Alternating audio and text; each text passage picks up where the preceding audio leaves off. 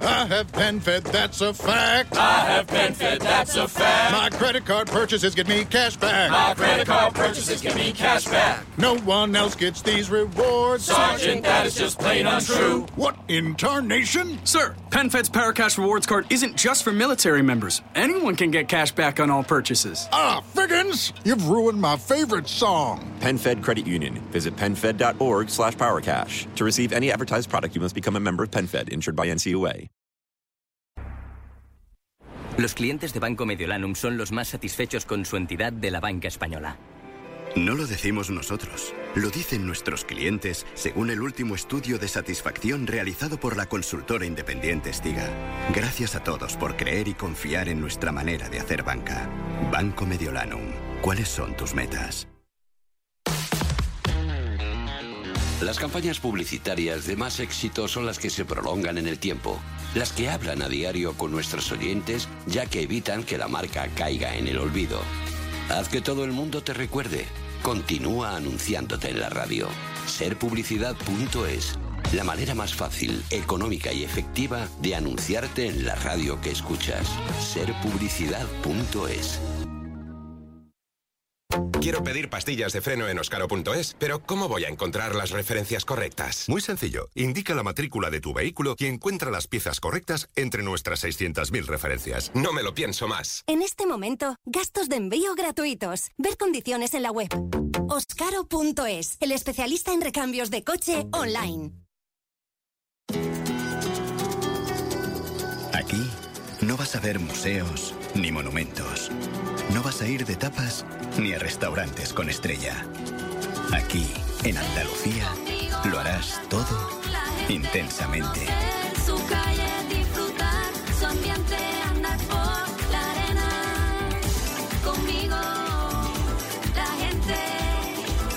Campaña financiada con fondos FEDER, Junta de Andalucía. Por mucho que te empeñes, los antibióticos no curan virus como la gripe o el resfriado. No alivian el dolor ni la fiebre. Solo tratan infecciones provocadas por bacterias y si los usas mal dejarán de funcionar cuando más los necesites. Para que sigan curando, utilízalos solo con receta, tanto en personas como en animales. Porque no, los antibióticos no valen para todo. Gobierno de España. No hay ninguna parte de nuestro cuerpo que trabaje más que los pies. Y claro, con tanto trabajo pueden empezar a resentirse. Por suerte, hay una solución. Las nuevas ArcFit de Skechers. En Skechers hemos escaneado más de 120.000 pies para diseñar una plantilla con certificado de podología que proporciona un soporte total del arco. Obtén un confort perfecto sin importar tu tipo de pie. Además, la mayoría de modelos se pueden meter en la lavadora. Consulta los modelos ArcFit en Skechers.com, en tu tienda Skechers o allí donde se vendan zapatillas con estilo. Nuestros clientes han probado durante un mes las nuevas lavadoras con autodosificación de Balay. Vamos a ver cómo les ha ido. Le pusimos detergente hace un mes y seguimos lavando. Metes la ropa. Pulsas el botón, ya está. Con lo que ahorramos en detergente y agua se va a pagar solita la lavadora. Nuevas lavadoras con autodosificación de Balay. ¿Quién mejor que Balay para reinventar la lavadora? Cómprala en tu tienda habitual, en balay.es o en el 976-305-712. ¿Necesitas que te echen una mano para cuidar a tus padres? Cuideo, la empresa líder de cuidados a domicilio para personas mayores. Tu tranquilidad en manos de Cuideo.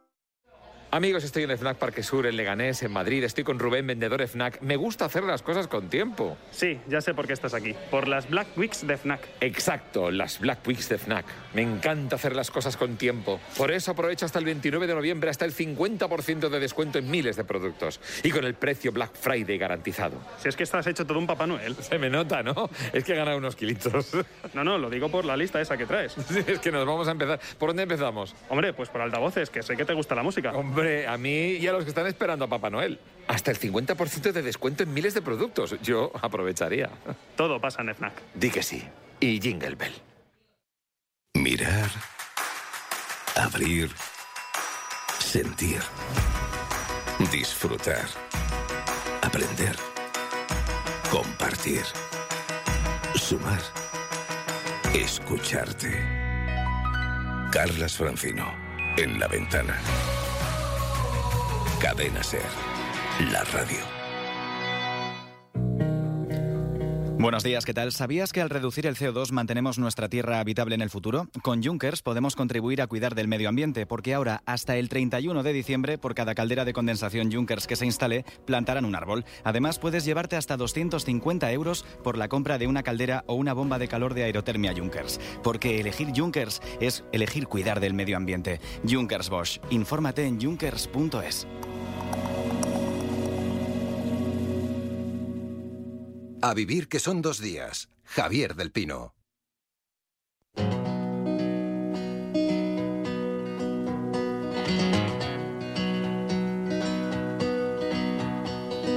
Things could be stranger, but I don't know how. I'm going through changes now. Could spend a lifetime trying to figure it out.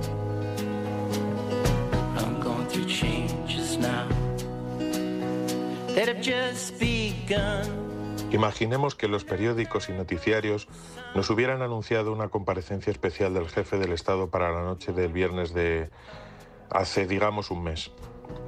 Todos reunidos en nuestras casas hubiéramos esperado frente al televisor el importante anuncio del soberano.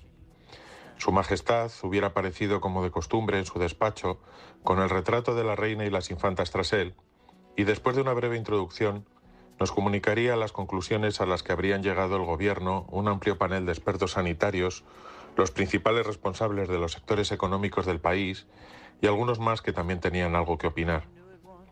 La conclusión sería unánime. Nuestro país no puede permitirse salvar a todos los que podrían salvarse. No nos da el dinero. La economía no aguanta otro cerrojazo y ya debemos más de lo que podremos pagar en varias vidas. Así que se ha decidido tomar medidas, pero no todas las posibles. Solo hasta cierto punto. Se intentará que la situación sanitaria no se desmande hasta colapsar los hospitales, pero mientras estos aguanten, si en Alemania comienzan a tomar las medidas más duras con una incidencia acumulada de 70 casos por 100.000 habitantes, aquí no empezamos a hacer nada hasta que nos superan los 500 o más, porque ellos tienen el dinero para aguantar el tirón y nosotros no. Sus ministros ya anunciaron que harían lo que tuvieran que hacer, que disponen de un bazooka económico capaz de sostener a empresas y desempleados por el tiempo necesario. Es la ventaja de tener ahorros y no deudas. También nos informaría el soberano hace un mes en esa hipotética intervención de que, según los cálculos, más de la mitad de los muertos se producirían de nuevo en las residencias de ancianos. Sería terrible haber escuchado semejante mensaje, pero más terrible es que todo eso esté siendo exactamente así sin que nadie tenga el valor de reconocer que eran, son perfectamente conscientes de ello. Reconocer que nuestras limitaciones como país cuestan vidas no suena bien. Esta semana las noticias nos informan exultantes de cómo gracias a las medidas un poco firmes pero no demasiado, la curva se va doblegando. Algunos intentan hacernos creer incluso que 300 casos por cada 100.000 habitantes es el asombro del mundo. Y probablemente sea así. Probablemente se asombren de vernos pedir a la gente ir a tomar cañitas mientras nuestros datos siguen multiplicando por 6 el punto de alarma. O quizás de lo que se asombren sea de que el número de muertos en Madrid a lo largo de la pandemia sea más o menos el mismo que el total de fallecidos en toda Alemania. Bastante alucinante.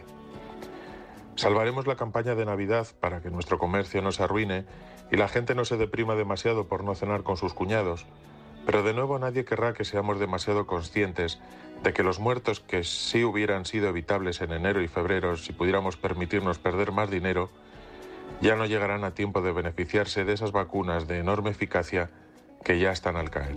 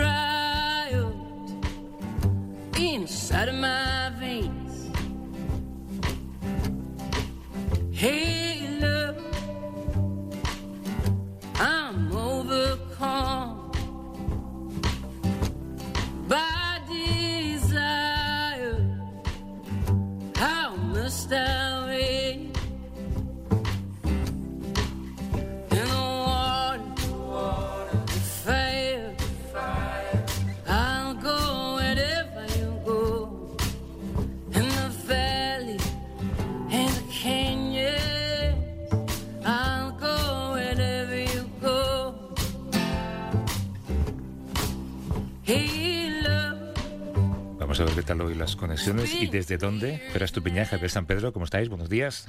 Hola, buenos días a todos. Ah, perfecto. Yo desde Barcelona, ¿estás en- en ¿En el Radio estudio. Barcelona? Sí. Ah, estamos seguros entonces. has, has descendido a- a- al estudio de Radio Barcelona, ¿no? No, A ninguna cueva radiactiva en este caso. En este caso, que yo sepa, no. Quién sabe, está en el subsuelo, he bajado dos plantas, igual sí que hay algo de radón. Sí, ti- tiene tiene mal- mala ventilación ese estudio, ¿eh? Sí, y el técnico que me está haciendo la señal de que todo va bien, he entrado, no, no, he entrado con mascarilla, ¿eh? Sí. Eh, Pero el técnico sabe que tú estuviste en una cueva radiactiva la semana pasada. Tienes que haber avisado esto, ¿no? Ostras, le podría haber dicho, pero bueno, en teoría, bueno, tenía que en teoría lavar la ropa y, y sí ¿Cómo que en teoría? Bueno, no lo hice.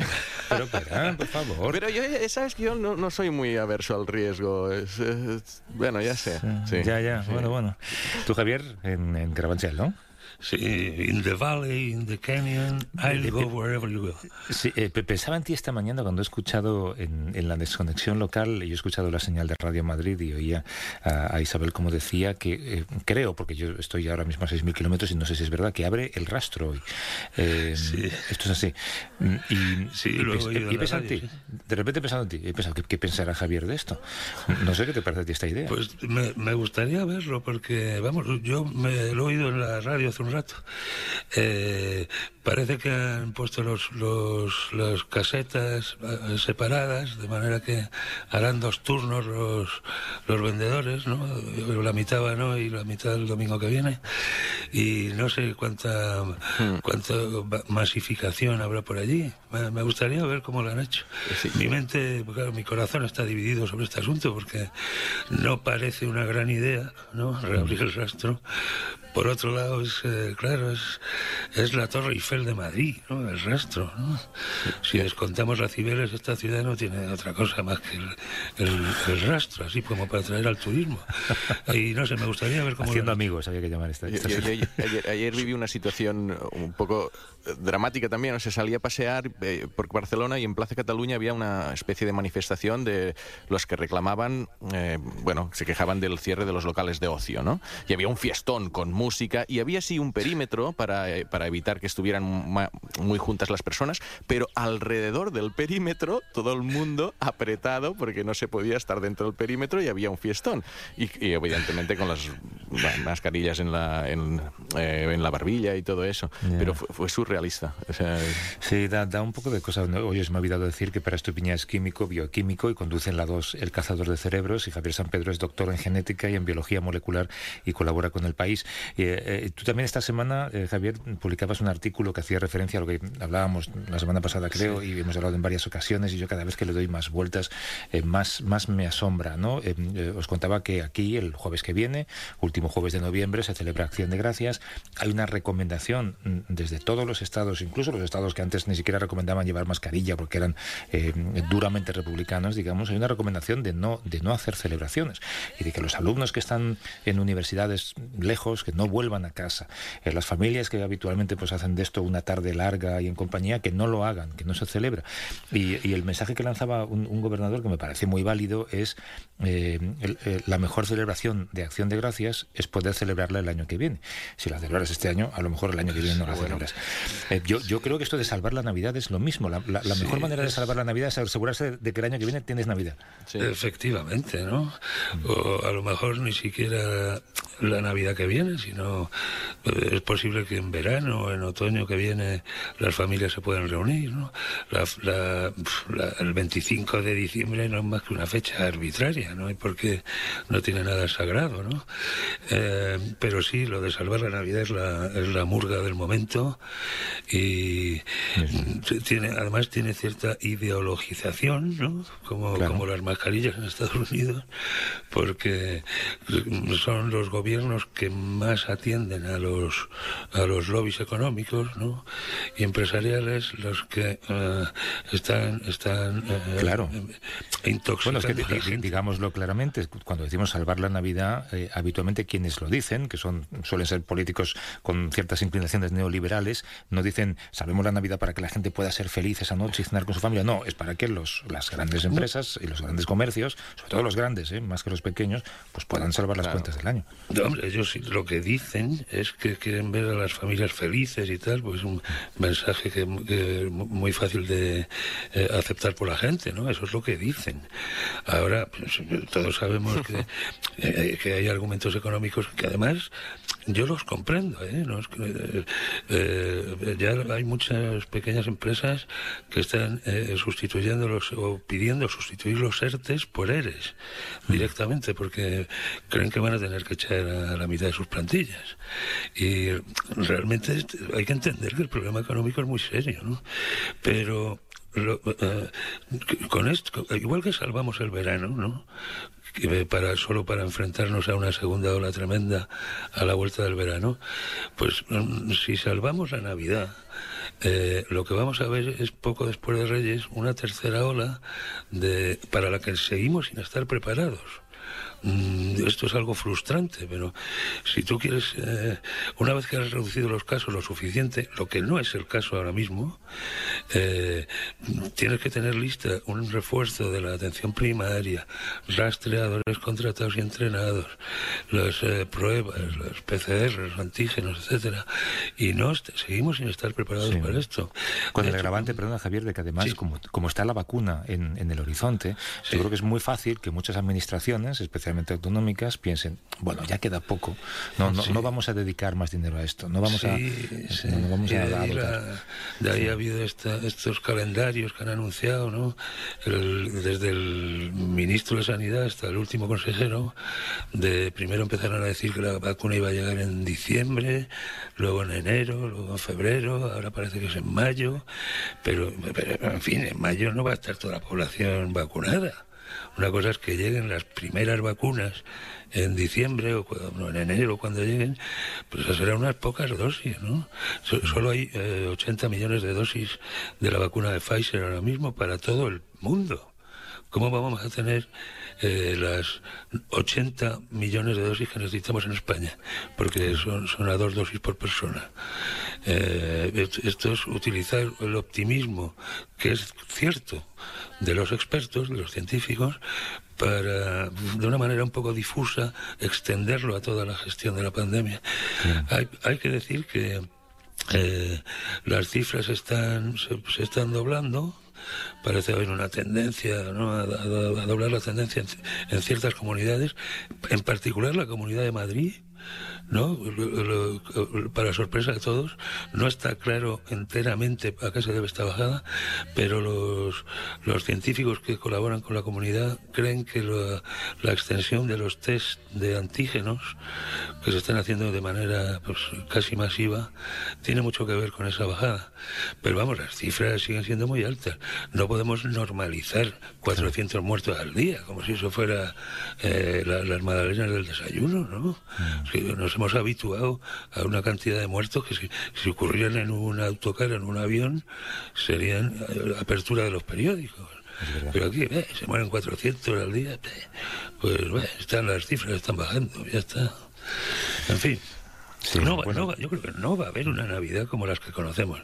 No sé hasta qué punto la irresponsabilidad de los de los gobernantes nos llevará a abrir qué comercios y a, a, a Y ese debate, de verdad que ese debate en, en Estados Unidos es anticipado porque Acción de Gracias, como sabéis, es mucho más importante que la Navidad en este país.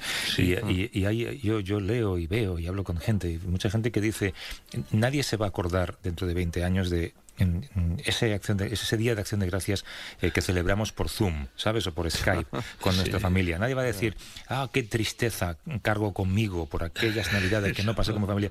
Pero la gente sí que se va a acordar de, pobrecillo, eh, eh, ¿sabes? Este que enfermó y murió dos meses después de las navidades. A, a ver si a lo mejor contribuye a aquello. Está muy bien visto. Y como dice, como dice Margarita del Val, 25 de diciembre, zoom, zoom, zoom. sí, está muy bien. La entrevista con Margarita del Val era buenísima. sí, sí. Oye, eh, luego hablamos un poco de esto, porque hay también una pregunta que tú, has, tú lo has sugerido ahí, eh, Javier, y es, es el ritmo de producción de las vacunas. Es algo que, que nos interesaba un poco resolver o aprender un poquito más sobre ello. Pero claro, nos metemos en esto y se nos olvida que hay mucha actualidad científica de la que eh, últimamente hablamos menos, porque estamos agobiados con esto. ¿no? Y eh, una buena parte tiene que ver con, con el, el cuidado medioambiental. Science publicaba esta semana un estudio que era realmente alarmante sobre la subida del nivel del mar, que aumenta mucho más rápido de lo que pensaban y vaticinaban Sí. los científicos más pesimistas, que ya suelen ser de naturaleza pesimista los científicos. ¿eh? Eh, hay, hay puntos calientes del planeta, eh, y uno está aquí cerca de Washington, que es en Virginia, en donde ya hay inundaciones casi semanalmente.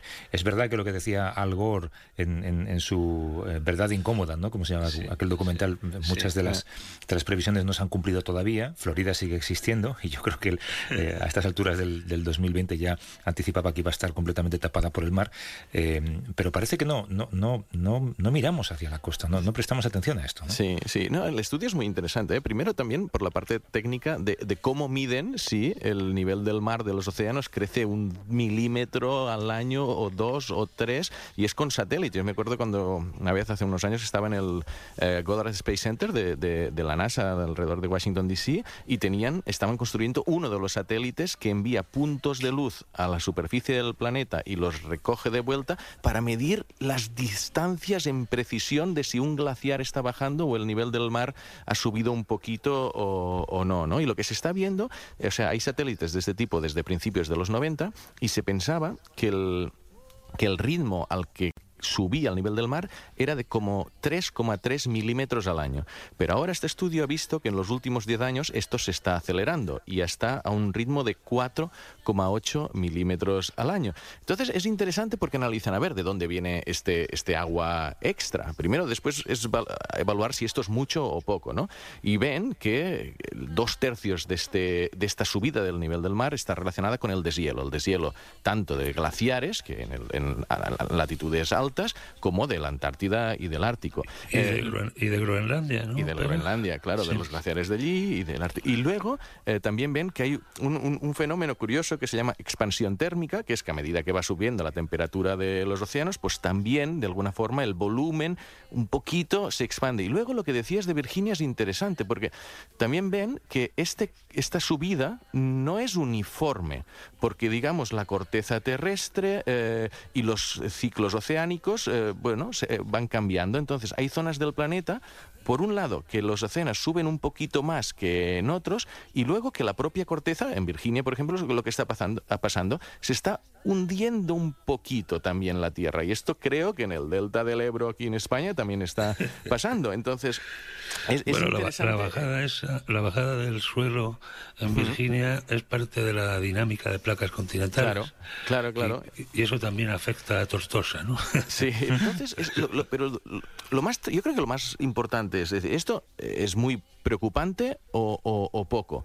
Bueno, en algunas zonas será más preocupante que en otras, esto seguro. Pero lo que deben tener en cuenta quienes sean los encargados de, tomar acciones sobre esto es que esto no se va a frenar. O sea, el clima tiene una inercia que ni que ahora hagamos una, una transición energética que empecemos. No, es que no. O sea, la inercia esta va a continuar. Es decir, las zonas que están a riesgo, el delta del Ebro o otras zonas turísticas o Virginia, deben saber que esto en los próximos 20, 30 años, como mínimo, va a seguir subiendo a este 4,8 milímetros, medio centímetro al año. Pero que si realmente es exponencial, pues podría subir más. Entonces, empezar a plantearse ya escenarios de futuro y qué medidas se deben empezar a tomar poco a poco, sin precipitación, pero sí medidas de adaptación a esta crecida que, que será imparable. Yo creo que no es el principal ¿eh? Eh, efecto del cambio climático, el, clima extremo que a veces hemos eh, citado, esas- esos huracanes más masivos, más, o sea, más fuertes a latitudes más altas que podrían llegar a Canarias cuando no han llegado en una intensidad tan alta. Pues, eh, estas cosas, o incendios más, más bestias porque hay más, eh, más sequía, esos, estos eventos concretos van a ser más peligrosos, pero, pero es interesantísimo el tema del nivel del mar. Sí, sí, y, y, eh, atento a, a las consecuencias medioambientales que puedan tener decisiones que tome Trump en las ocho semanas que le quedan de presidente. ¿eh? Eh, sí. Que no, no creo que tengan que ver solamente con, con eh, pozos de petróleo en Alaska. eh, va a poner todos los impedimentos posibles para que este país no avance por el buen camino en ese sentido y, y- y todo eso luego marca, marca el ritmo de lo que hacen los demás. Oye, sigue ah, habiendo un problema también eh, del que quería charlar un momento con vosotros, que es el, el uso cada vez más generalizado de las cámaras de reconocimiento facial. Eh, también en la revista Science eh, se comentaba esta semana el caso del gobierno de Serbia, que ha instalado cámaras en el centro de Belgrado de la marca china Huawei. Siempre mm, está esta duda de si las imágenes pasan a través de servidores chinos. Además, se han instalado con la excusa de construir una ciudad inteligente y más segura. El otro día alguien ponía en, inter- en- en- en internet una fotografía de... mm, Sabéis que el iPhone hace esto, eh, ya te ordena tus fotografías, tú, tú le dices quién es tu amigo, Sí. o el nombre de tus amigos, de tus familiares, y te busca sus fotografías reconociendo la cara.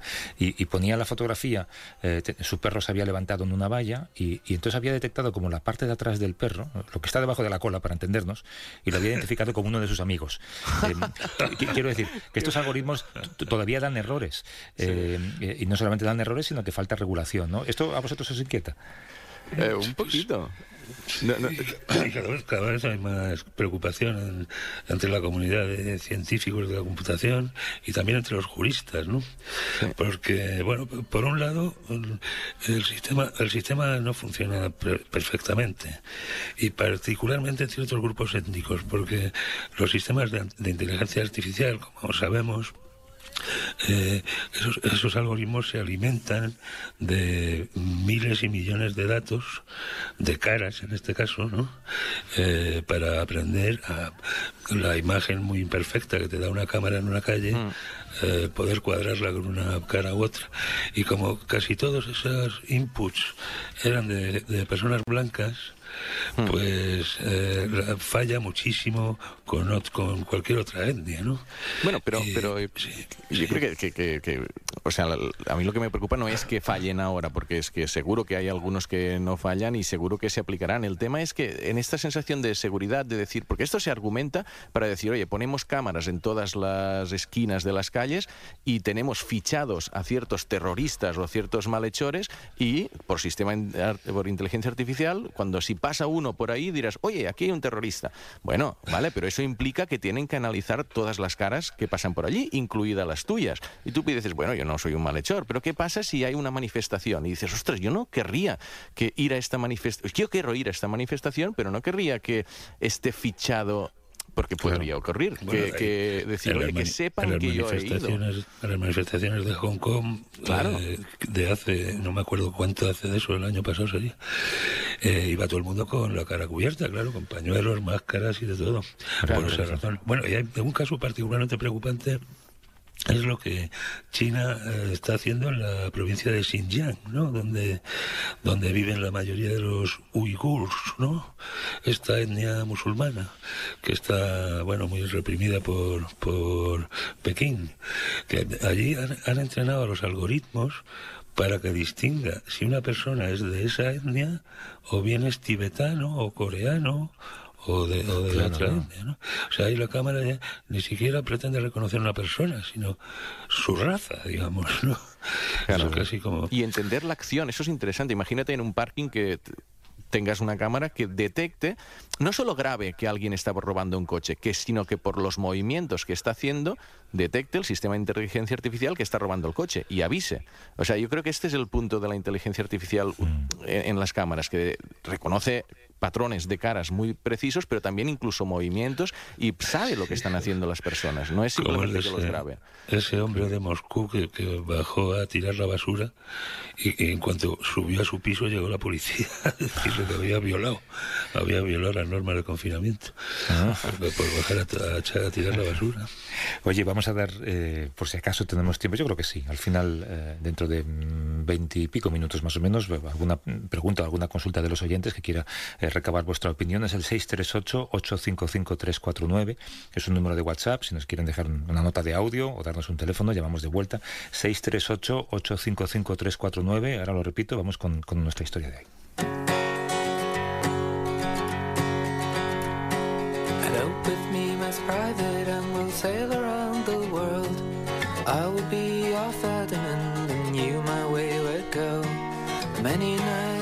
De nuevo, intentamos eh, guardar unos minutos al final. 638-855-349. Hay una pregunta que, que nos hacíamos esta semana. Eh, yo creo, y en eso estamos todos de acuerdo, que los científicos y la ciencia ha estado a la altura frente a este escenario en el que nos hemos encontrado, que es el más dramático, digamos, en el terreno de la ciencia en los últimos años, si, si no contamos con esa inercia medioambiental que nos acosa, eh, los científicos han sido capaces de desarrollar eh, una vacuna, eh, Javier, yo creo que en un tiempo récord. No, na- yo creo que Absoluta- no, no absolutamente. habrías imaginado que sería tan rápido, ¿no? Absolutamente, y, y- y menos con esa eficacia, porque Exacto. po- podías esperar una vacuna regulera ¿sí? que, que tuviera una eficacia baja. Reguleras. Sí, como la rusa que se acaba de presentar ayer, ¿no? Que quién se quiere poner la rusa. ¿no? Exacto. Eh, la, la pregunta, y es una pregunta de, de un ingenuo como yo, supongo, es, es si ahora que, que la ciencia nos ha hecho este regalo magnífico, la industria no puede acelerar su producción. Y, y- y en lugar de tener que esperar a lo mejor seis meses a que un porcentaje alto de la población esté vacunada, no, no puede hacerse en cuestión de dos meses. ¿no? Igual que las fábricas de coches se pusieron a fabricar ventiladores en su día, pues, pues si ahora no se pueden habilitar eh, más espacios para fabricar esto más deprisa, porque cada día, cada día que pasa, como decíamos al principio, son 300 muertos, 300 muertos, 300 muertos. Hasta que las vacunas lleguen a nosotros, tienen que pasar por muchos filtros. eh, hay una autorización para realizar ensayos clínicos, ya lo hemos hablado aquí en varias ocasiones, otra que dé el visto bueno a los resultados, ya ha pasado, eh, y, y luego evalúan los expertos que negocian la compra de cada país. En España, varios de esos filtros coinciden en una misma persona, que es César Hernández, que es el jefe del Departamento de Medicamentos de Uso Humano de la Agencia Española de Medicamentos, pero también representa a España en el equipo negociador de la Unión Europea para la compra anticipada de vacunas. Le agradecemos mucho eh, que esté con nosotros para conversar. ¿Cómo está César? Buenos días. Hola, buenos días. Muy bien, muchas gracias. Creo que os reunís eh, a diario desde junio, al menos una vez al día. Te puedo preguntar, sé que hay cosas que no podrás contar, pero te puedo preguntar cómo son esas reuniones. Eh, bueno, pues empezaron siendo reuniones de desconocidos y con el tiempo pues pasan a ser reuniones de un, de un verdadero equipo. Y, la verdad es que, eh, hemos pasado por momentos de todo tipo y, y- y, bueno, pues una forma de construir Europa con un montón de gente muy interesante. Mm. Vosotros evaluáis y compráis vacunas que todavía eh, no han, en algunos casos no han concluido los ensayos, en otros los están concluyendo, están esperando todavía eh, eh, ser aceptadas. ¿Qué criterios usáis para decidir comprar unas vacunas y no otras? Bueno, el principal es que sea efectivamente una vacuna que, como habéis dicho, pueda tener la posibilidad de te- terminar siendo autorizada. Es decir, la solvencia científica del proyecto es probablemente lo más, lo más importante. Al final, las vacunas que lleguen tienen que ser eficaces y seguras y tienen que ser autorizadas por las agencias reguladoras con los mismos criterios que se autorizan el resto de los medicamentos. A partir de ahí, pues hay criterios como, por ejemplo, la capacidad de producción, que efectivamente puedan escalar la producción a un número de vacunas, como también he dicho, que, que- que realmente merezca la pena. El diversificar el tipo de plataforma, porque, bueno, ahora vamos viendo resultados, pero cuando empezamos ninguno podíamos estar seguros de que todas las vacunas fueran a terminar bien, que parte de esa producción se pueda hacer en Europa y que, por lo tanto, no pudiera depender de, eh, bueno, de avatares que, que, eh, que no tienen que ver con, con- con la técnica o con la, o con la, o con la ciencia, sino con, con otro tipo de, de- de decisiones, a que los esquemas de entrega pues fueran asumibles, que decir, interesan sobre todo en esta negociación vacunas que puedan ser entregables a lo largo de 2021, aunque hay otras que pueden venir más tarde. Y, y finalmente, pues obviamente los temas de precio, ¿no? que, que- que fueran precios que fueran asequibles y, que, y, que, y auditables. Claro, pero ¿cómo negociáis los precios con estas compañías para controlar que las farmacéuticas eh, saben, eh, ellas saben que tienen un año para, para hacer negocio? Eh, supongo que tienen una tendencia a inflar esos precios. No creo que esta sea la circunstancia ahora mismo. Yo creo que lo, que es notable en este momento es que todos, científicos, eh, países, instituciones como la OMS, Gavi, CEPI, también las compañías farmacéuticas se han puesto en, aras a mantener este esfuerzo común que permita tener vacuna, insisto en lo de eficacia y segura, en, un tiempo lo más breve posible. Y para eso yo creo que todo el mundo comparte el mismo objetivo. ¿Y cómo, es que se, se compran antes de que estén los resultados definitivos? Esto es algo que mucha gente se pregunta. ¿Es porque es un incentivo para las farmacéuticas o por- es porque ya los resultados que veis ya, ya, veis que va por buen camino? ¿O, o para porque hay mucha competencia internacional de, de conseguir unas y dices, oye, los compramos, lo- los reservamos ya para cuando estén? Bueno, como, sabéis, la forma en la que se produce normalmente cualquier medicamento, una vacuna, consiste en la realización secuencial de diferente tipo de pruebas. Solamente al final de, de- cada una de las pruebas la compañía decide si dar el siguiente paso o ir avanzando hasta que al final, bueno, pues llega el momento de la autorización. Y solamente si es autorizado es cuando se decide empezar a fabricar, eh, bueno, pues a una escala que ya me- merezca la pena ser llamada in- industrial. Eh, aquí lo que se trata es de comprimir eh, un poco todos esos pasos, de forma que tanto el desarrollo clínico no es secuencial, sino que hay mucha parte de la que se puede hacer que se hace en paralelo, y también la, producción, es decir, la- las compañías lo que hacen es ir produciendo eh, a riesgo estas vacunas eh, en la eventualidad de que finalmente puedan ser, puedan ser autorizadas. De forma que hay una parte de, de- inversión inicial que, que hacen las compañías eh, y, y que esa parte es la que se trata de, de compartir, de alguna manera, con estos acuerdos de compra anticipada. Oye, César, César, ¿y esta, esta, esta técnica de solapar las tres fases, ¿no? Digamos, empezar la segunda fase al mismo tiempo que la primera, se podría, a partir de ahora, es algo que podría extenderse al desarrollo de vacunas en general.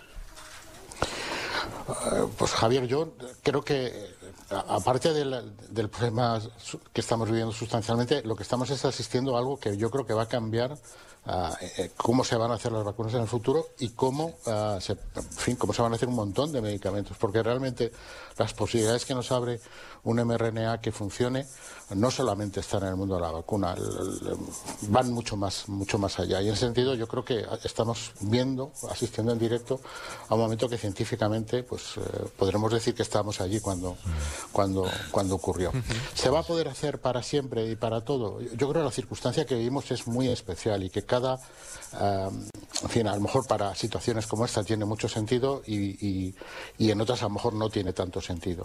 Lo que sí que creo es que hay muchas cosas que la COVID-19 nos han servido es para hacer un banco de pruebas de un montón de cosas que probablemente se puedan aprovechar y entre una de ellas es la que comenta. Se puede ah, agilizar el sistema, se puede afinar el sistema para que sea más fácil que los medicamentos lleguen. Estoy seguro que muchas de las cosas que estamos viendo vendrán para quedarse. Claro. Oye, déjame hacerte dos, dos preguntas que son muy ingenuas. La, la primera es, yo no sé cómo funciona el mercado de, de compra de vacunas desde la posición en la que estás tú. Y quiero imaginar que no es como una lonja de pescado donde eh, el que más ofrece, más se lleva. Pero eh, cabría la posibilidad de que de repente llegue un país con mucho dinero, Arabia Saudí, y diga, eh, compro todas las que hay ahora mismo. No lo creo. Yo, yo a ver, eh, de- dentro de todo lo que, de las implicaciones que tiene la palabra mercado, yo creo que, que, insisto, que en este momento lo que estamos viendo es que nos estamos moviendo en un, en un mundo muy racional. En lo que respecta a nosotros, la Unión Europea, la Unión Europea es un mercado de 450 millones de, de personas que probablemente es el más grande. No, no creo que, que pueda haber esta situación porque hay contratos que ya están firmados y en general la gente cuando firma contratos, pues lo que le gusta es respetarlos. Y, esto que planteábamos al principio, igual que la ciencia eh, ha, trabajado de la manera en la que ha trabajado y con la eficacia que ha demostrado y ha estado a la altura, eh, ¿hay alguna, ¿habría alguna manera de, forzar una producción más rápida de vacuna? Eh, eh, ¿Existe la forma de no sé, transformar industrias para que ahora se pongan a, fabricar vacunas más deprisa? Yo creo que este esfuerzo se ha hecho. Yo cuando te oía estaba pensando que realmente eh, a nivel mundial, desde luego a nivel europeo, también aquí en España, lo que se ha hecho ha sido una especie de prospección de qué eh, par- parte industrial se podía poner en- al servicio del desarrollo de una vacuna y que por lo tanto que pudiera llegar cuanto antes. Y eso es básicamente lo que todo, lo que todos los desarrolladores de vacunas, en fin, no, no solamente los que están en los acuerdos europeos, sino yo creo que todo el mundo ha hecho buscar alianzas con aquellos sectores industriales que o bien podían ponerse directamente al servicio o bien con pequeñas modificaciones podían ser adaptables para ponerse al servicio del objetivo común que es tener la vacuna. De, hecho, déjame introducir a, a esta charla a, alguien, porque gracias a una firma de, de César, tú pusiste tu firma en un papel, César, el laboratorio gallego Biofabri es el único autorizado en España para fabricar antígenos de las vacunas que están más avanzadas.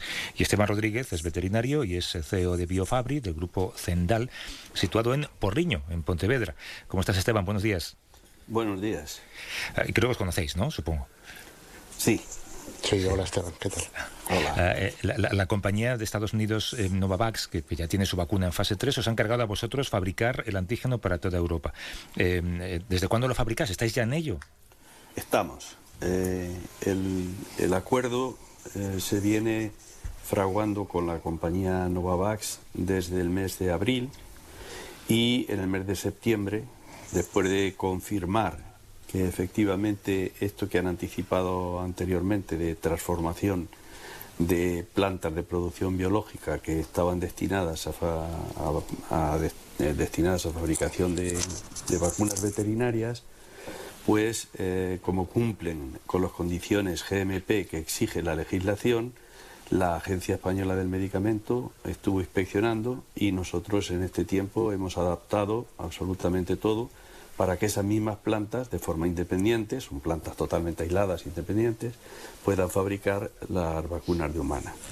Eh, cuando todo estuvo listo, en el mes de septiembre, firmamos el acuerdo con la compañía Novavax y eh, se comenzó la transferencia tecnológica. Realmente se había comenzado ya antes, pero porque pensábamos que todo iría bien, pero oficialmente a partir de septiembre. Y eh, la transferencia tecnológica está hecha y en este momento eh, se ha iniciado la fabricación del antígeno para, para una vacuna de contra COVID eh, procedente de la compañía Novavax. Y tenéis Somos previsto tener de- eh, en- entre 200 y 300 millones de dosis listas para abril, creo, ¿no? Sí, ma- más de 300 millones, esa es la idea eh, que estamos en este momento trabajando para que en el mes de abril, eh, con esta fabricación en paralelo a los ensayos clínicos, tan pronto como reciba la autorización de las agencias eh, reguladoras, se pueda poner en el mercado de forma inmediata. Claro, a mí me surgen mil preguntas que tienen que ver con la logística, desde eh, dónde va lo que vosotros fabricáis, eh, quién lo empaqueta, quién lo mete en frascos, to- todo esto, ¿no? Que eh, son preguntas que iremos resolviendo con el paso del tiempo. Pero pues, claro, vosotros, eh, supongo que la empresa que ha desarrollado esa vacuna os envía la cepa del virus eh, y, y me imagino que os envía algo así como una receta para, para hacer la vacuna junto con la tecnología para fabricarla. Efectivamente. O sea, la fabricación de una vacuna vírica, ah, por el hecho de ser un virus, eh, necesita eh, replicarse en, en células. Es decir, eh, por dejar un poco claro el concepto, eh, una bacteria da como consecuencia a otras bacterias por su división. Sin embargo, el virus, el virus no da per se otro propio virus. El virus necesita introducirse dentro de una célula para que el núcleo de la célula dé orden con todo el material celular a que se produzcan partículas idénticas a ese virus. Eso se llama replicación. En consecuencia, la vacuna de Novavax, que es, eh, eh, a, través, es a partir de un virus, requiere de unas células en donde el virus se replica para obtener eh, la parte activa de la vacuna, que es el antígeno. Lo que nos han transferido es las células, el virus y la receta, como, como usted ha dicho, una receta un poco compleja, pero... Ya me imagino que no será. Pero pan. Javier, espera. Sí, sí, yo tenía una pregunta así en contexto para, para vosotros sobre la rapidez en que hemos tenido vacunas aprobadas porque hace unos meses los propios científicos, los propios virólogos, si les decías que habría esto, te decían no que fuera difícil, sino que fuera imposible. No sé si esto que comentabais de concentrar fases, de trabajar en paralelo, vosotros pensabais al principio de esta pandemia que ¿Se podría avanzar tan rápido o ha sido incluso una sorpresa para vosotros? O, ¿cómo, lo habéis vivido esto? Bueno, si, eh, puedo yo decir... Eh, yo creo que, que, a ver, era algo que como nunca había habido una prueba de concepto, pues evidentemente genera dudas. Pero eh, ya había habido algunas vacunas que se habían desarrollado en plataformas diferentes a las habituales y por lo tanto, eh, bueno, cierto indicio de que, de que, eso podría funcionar, no, no, en fin, que existía, que ya estaba ahí. Y yo creo que otra cosa que, que y esa experiencia también ha servido para, para, para basarse en el, en el, desarrollo de la vacuna. Y luego una cosa que yo creo que es muy importante decir es que nunca habíamos visto ensayos clínicos con tan gran, ingente número de personas, es decir, un ensayo clínico de, de una vacuna habitual, de las que se desarrollaban, pues uh, entre 3.000 3.500 personas era un número ya alto para, para, para, para, ese ensayo clínico. Aquí estamos hablando de ensayos clínicos de, de más de 30.000 personas en, en, en, todo el mundo, lo cual también te permite, eh, digamos, acelerar en ese mm. esfuerzo, es decir, con un mayor número de personas, pues lograr eh, eventos más rápidamente. ¿no? Y yo creo que ese es un factor mm. que pero claro, ninguno sabíamos si esto iba a terminar bien o iba a terminar mal y todavía sigue habiendo incertidumbre. Y, César, es que tú estás en una posición que tú sabes muchas cosas que, que, no sabemos en los medios, que no saben ni los científicos. Cuando se dice que Pfizer, o sea, que tal ¿Esperaron a publicar o anunciar su vacuna después de las elecciones de... ¿Esto es un, cotilleo o, después de las elecciones estadounidenses para no beneficiar a Trump? ¿Tú crees que puede haber algo de cierto en esto? No, no lo sé. Yo, yo sí que creo que, que todas las agencias reguladoras hemos extremado las barreras para que no haya, eh, digamos, una presión que en un momento determinado pudiera hacer saltar alguna de las, de las líneas que no había que, cubrir. Y yo creo que tanto la FDA como la EMA, como entiendo que todas las agencias reguladoras del mundo, se han, entre comillas, blindado a cualquier otro tipo de, de, presión, que obviamente en estas situaciones también hay que entenderlo, eh, existe.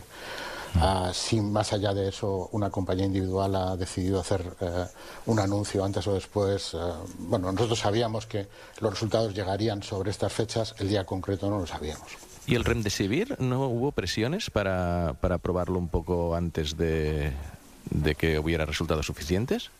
Bueno, realmente, a ver, con Remdesivir también la gente lo que tiene que entender es que la, las autorizaciones eh, son no son categorías eh, absolutas, por así decirlo. Lo que, lo que ha tenido Remdesivir al principio, luego ha tenido otro, otro tipo de autorización, es una autorización que existe en Estados Unidos y no en Europa, que esto se llama la, autorización por situación de emergencia. Eso es uh, una situación, quiero decir, dada la emergencia, digamos, ahí se permite que sin tener el conocimiento completo de, de, de cómo funciona un medicamento, pues pues poderlo, poderlo autorizar. ¿no? Eh, en Europa hay una figura que se llama la autorización condicional, que es, bueno, no tengo todo el conocimiento, la situación es grave, el beneficio de riesgo puede ser positivo y a pesar de todo, bueno, pues merece la pena hacerlo porque por las incertidumbres. Claro. Yo creo que lo que es muy importante, por ejemplo, es que con, con Rendesivir y con otros, de nuevo hemos acelerado mucho lo que sería generar el conocimiento que complementa el de los ensayos clínicos, que son, digamos, eh, los que justifican la autorización, con este otro conocimiento que se utiliza con la utilización del medicamento. Y ahí, uh, bueno, también la situación ha sido completamente nueva. Bien. Javier. Estoy aprendiendo, estoy aprendiendo. Se, seguir eh, apret, apretándoles las pues entonces, deja, déjame preguntar a Esteban entonces eh, si, si eh, este proceso en el que ahora estáis metidos, tú, tú hablabas de más de 300 millones de, de dosis eh, listas para abril. Eh, ¿A, ¿A, qué ritmo va? Eh, ¿hay, hay, hay, manera? ¿Alguien podría construir un laboratorio como el vuestro, recibir la misma receta y la misma cepa de virus y ponerlo en marcha y hacer una producción paralela? En ningún, en ningún caso. En ningún caso. Eh, en principio, eh, lo que es importante conocer es que el número de compañías con eh, capacidad de producción de vacunas a escala industrial son pocas en Europa. Ese es el primer punto. Requieren de una enorme infraestructura muy compleja, tiene un alto coste y solo puede ser soportado si la fabricación que, se- que tiene esa, esa compañía es de millones de dosis, debido a los enormes eh, costes que tiene de amortización y al mantenimiento. Porque el objetivo eh, en la fabricación de cualquier vacuna es producir al mínimo coste. Antes se ha, se ha, eh, conversado durante un, durante un tiempo alrededor de los precios, ¿no? Eh, de lo que se intenta es producir al mínimo coste. Y para eso se necesita gran escala. Y esa gran escala no se improvisa. Pero es más, es que lo que menos se improvisa es las gentes que tienen que trabajar en ella. Es decir, la gente que trabaja en nuestra compañía no es, no son personas que cuando empiezan a, eh, cuando se, se comienzan a trabajar en la compañía, puedes ya dejarlas libremente en cualquiera de estas plantas. No, no, no.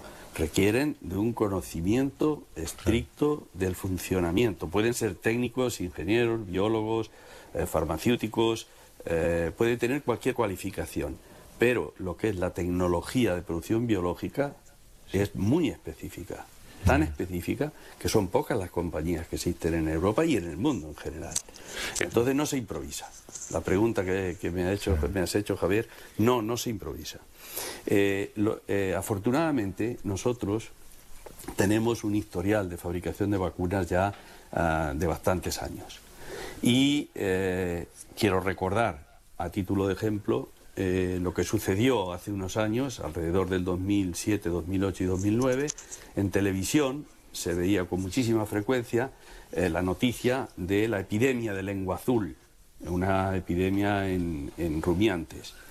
Eh, esa epidemia se producía a través de un mosquito, es decir, las fronteras no, no frenaban la enfermedad.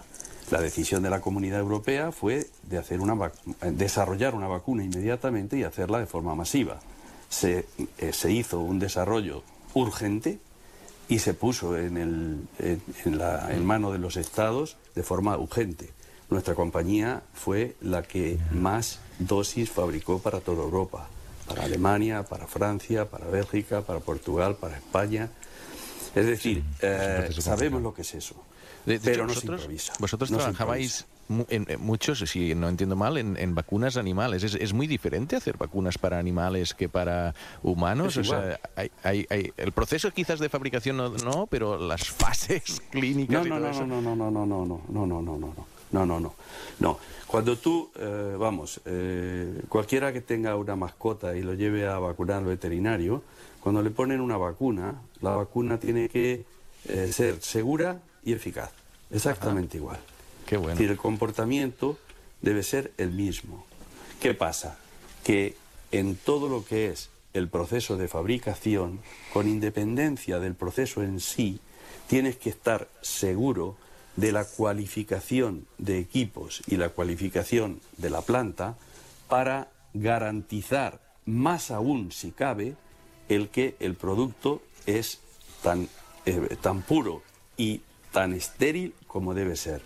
Es decir, hay un plus, pero un plus que eh, dentro de lo que son las reglas GMP que hay que respetar en cuanto a la fabricación, en cuanto al el proceso en sí, es igual. Es igual una vacuna para un animal que para una persona.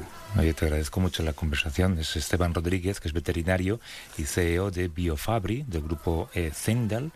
Eh, ese laboratorio es el único autorizado en España para fabricar antígenos de las vacunas que están en su fase más avanzada. Y por cierto, habéis escogido, y, y me encanta, Porriño, Pontevedra. No sé si es que. Sí.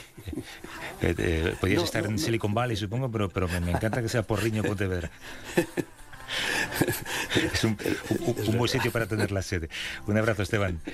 Muchas Hasta luego. gracias. Hasta Y a luego. César Hernández, es jefe del Departamento de Medicamentos de Uso Humano de la Agencia Es- Española del Medicamento eh, e integrante del equipo negociador de la Unión Europea para la compra anticipada de vacunas. Es un hombre con un enorme trabajo al que además le debemos mucho últimamente.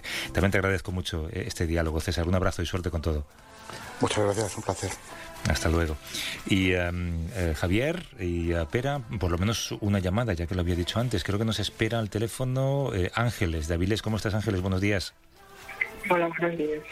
¿Qué tal? Eh, bien, bien, bien. Escuchándolos atentamente. Pues cuéntame, ¿alguna pregunta para ellos?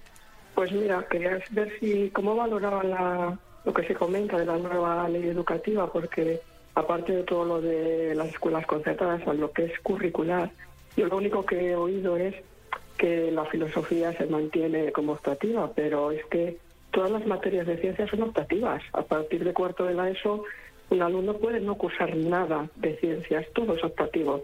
Y de las asignaturas de ciencias no se oye, solo se oye que la filosofía es optativa. Entonces, ¿qué les parece ahora que dicen que la ciencia nos tiene que salvar y que gracias a la ciencia vamos a salir de esto, pero en las leyes educativas eso no se traslada. Gracias Ángeles, un abrazo. Espera Javier. Hubo esta polémica con las matemáticas, ¿no? que, dejaban de ser obligatorias en el bachillerato. La, pues por supuesto todos los matemáticos están en contra de eso y la mayoría de los científicos porque vivimos en un mundo controlado por las matemáticas enteramente, ¿no? desde los, los sistemas de inteligencia artificial hasta lo que escribimos en un ordenador y, y no parece una gran idea, ¿no? Que os tengo que despedir. Ha sido edición larga y aún así se me ha hecho corta. Eh, Javier San Pedro y Pera Estupiña, como siempre, mil gracias. Un abrazo. abrazo. Hasta luego. Hasta luego.